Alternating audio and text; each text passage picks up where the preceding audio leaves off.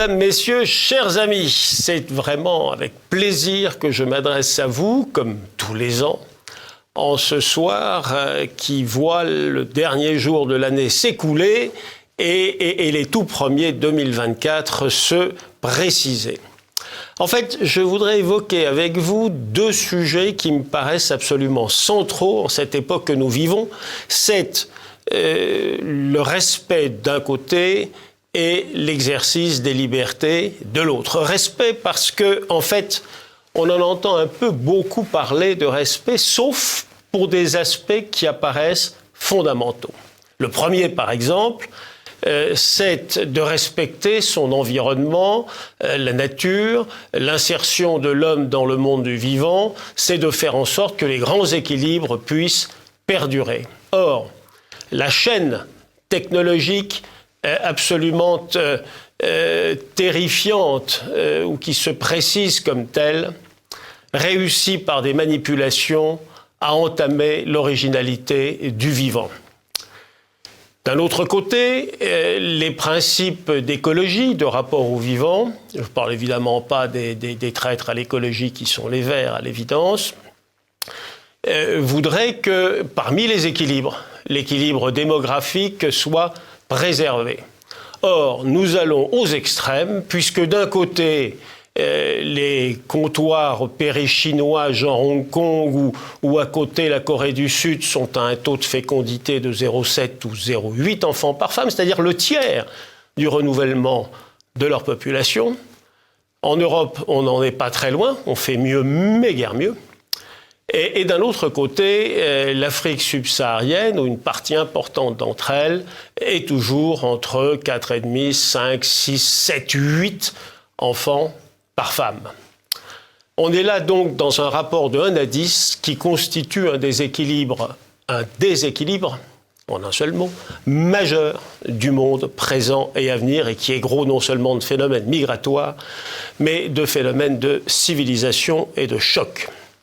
Et puis, si l'on veut parler toujours de respect, euh, le développement des armes sales, parmi lesquelles des laboratoires de recherche bactériologique dont on peut soupçonner éventuellement que soient issus euh, des drôles de choses qui ont donné une maladie euh, significative.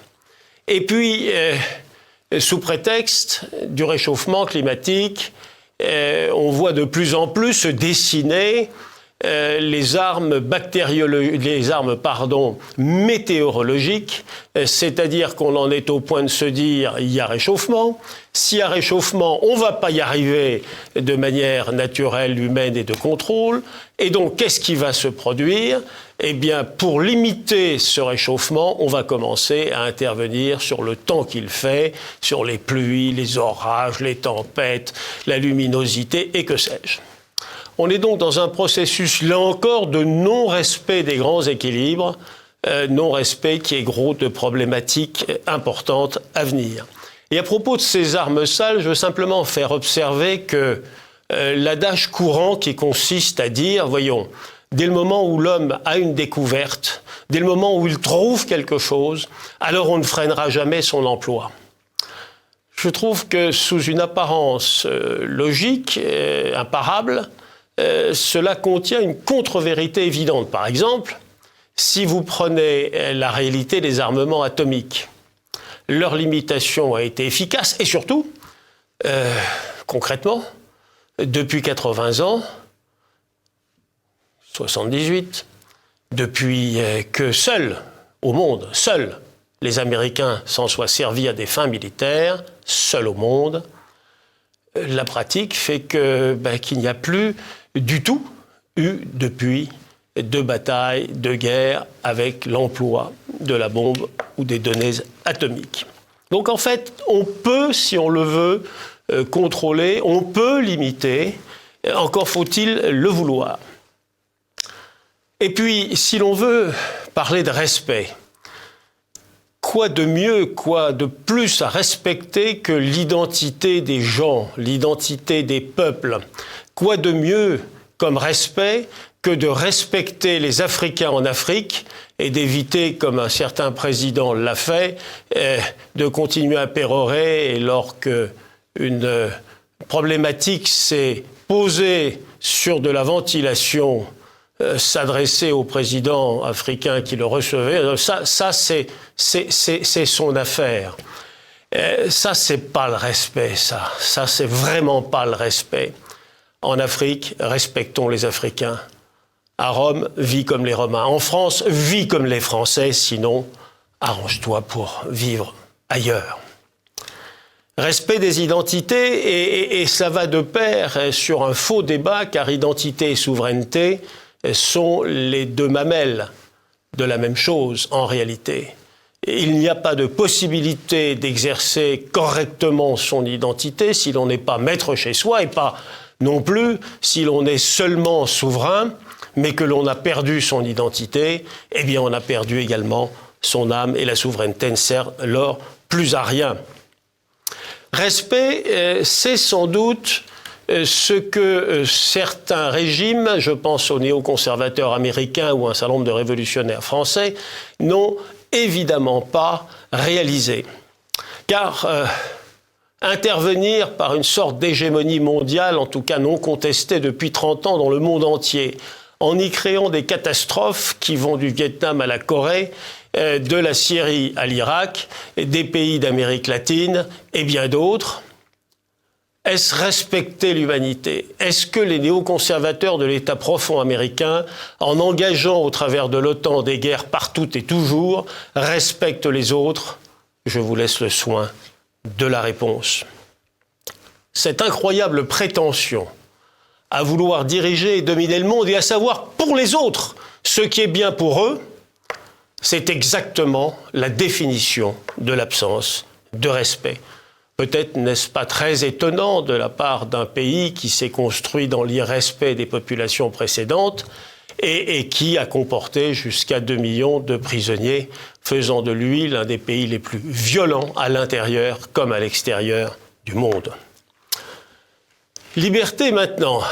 Liberté, pourquoi en parler? Eh bien très simplement parce que à la jointure de 2023 et de 2024, nous sommes dans la darmanite aiguë nous sommes dans euh, un syndrome assez curieux qui voudrait que tout ce qui bouge doit être dissous ou toute manifestation doit être interdite, y compris les hommages euh, que certains assez nombreux et dans beaucoup de villes ont souhaité exercer, ont souhaité délivrer par rapport à l'horrible meurtre de la petite ville de Crépole.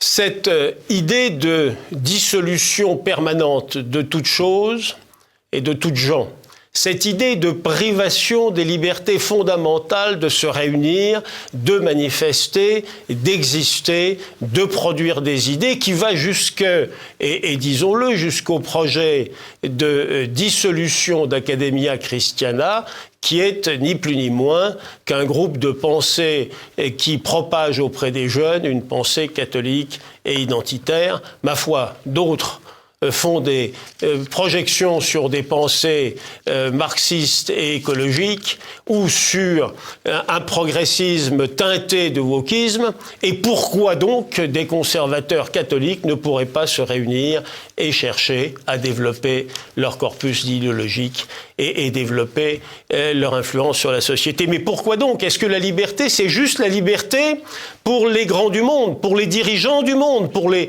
monopoles du monde? Est-ce que c'est ça la liberté ou est-ce que les libertés sont indissociables? Elles sont d'autant plus indissociables que ces libertés sont un des éléments absolument déterminants et fondamentaux de notre civilisation européenne et depuis plusieurs millénaires. Euh, les tenants de cette magnifique liberté individuelle et de ces magnifiques libertés collectives se battent contre obscurantisme et totalitarisme. Euh, et, souvent gagne. Et c'est l'honneur, et c'est l'honneur de la civilisation européenne et des Européens. Viennent, puisqu'il y en aura plusieurs, euh, des élections en 2024.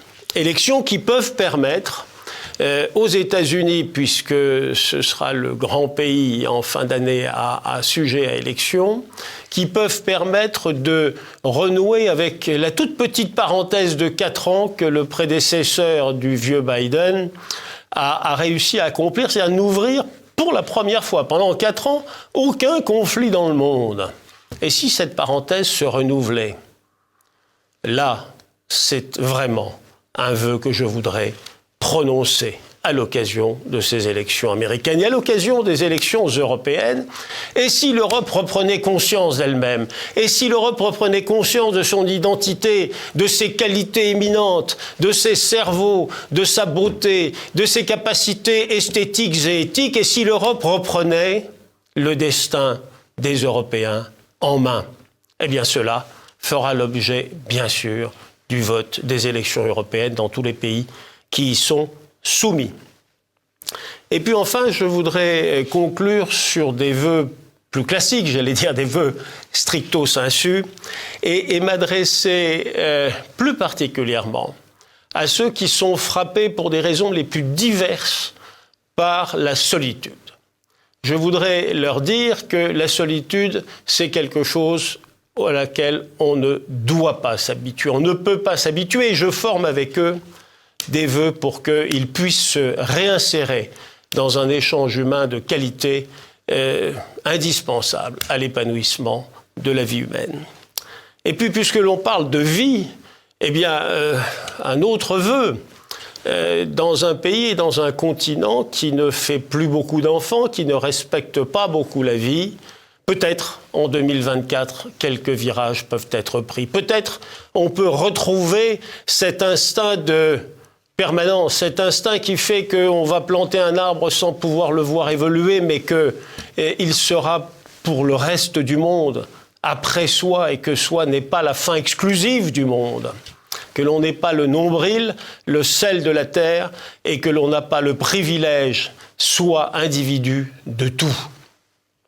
En fait, eh, tout ça se complète. La solitude ou, briser les solitudes, c'est également un des aspects de la vie. Et enfin, pour euh, TV Liberté, que j'ai l'immense bonheur d'avoir créé il y a plus de dix ans et de présider encore, euh, et, grâce, et je tiens à le dire, grâce à l'énergie, au dynamisme et à la qualité de l'ensemble des collaborateurs, euh, euh, orchestré par le maestro que vous connaissez tous, Martial Bild, eh bien, je souhaite à TV Liberté, mais je souhaite d'abord à ses téléspectateurs, je souhaite à tous ceux qui s'intéressent à la culture française, à la civilisation européenne, qui s'intéressent à l'avenir, qui s'intéressent aux équilibres, qui s'intéressent aux origines grecques, romaines et chrétiennes de nos pays, je souhaite à tous une excellente année 2024, vraiment du fond du cœur.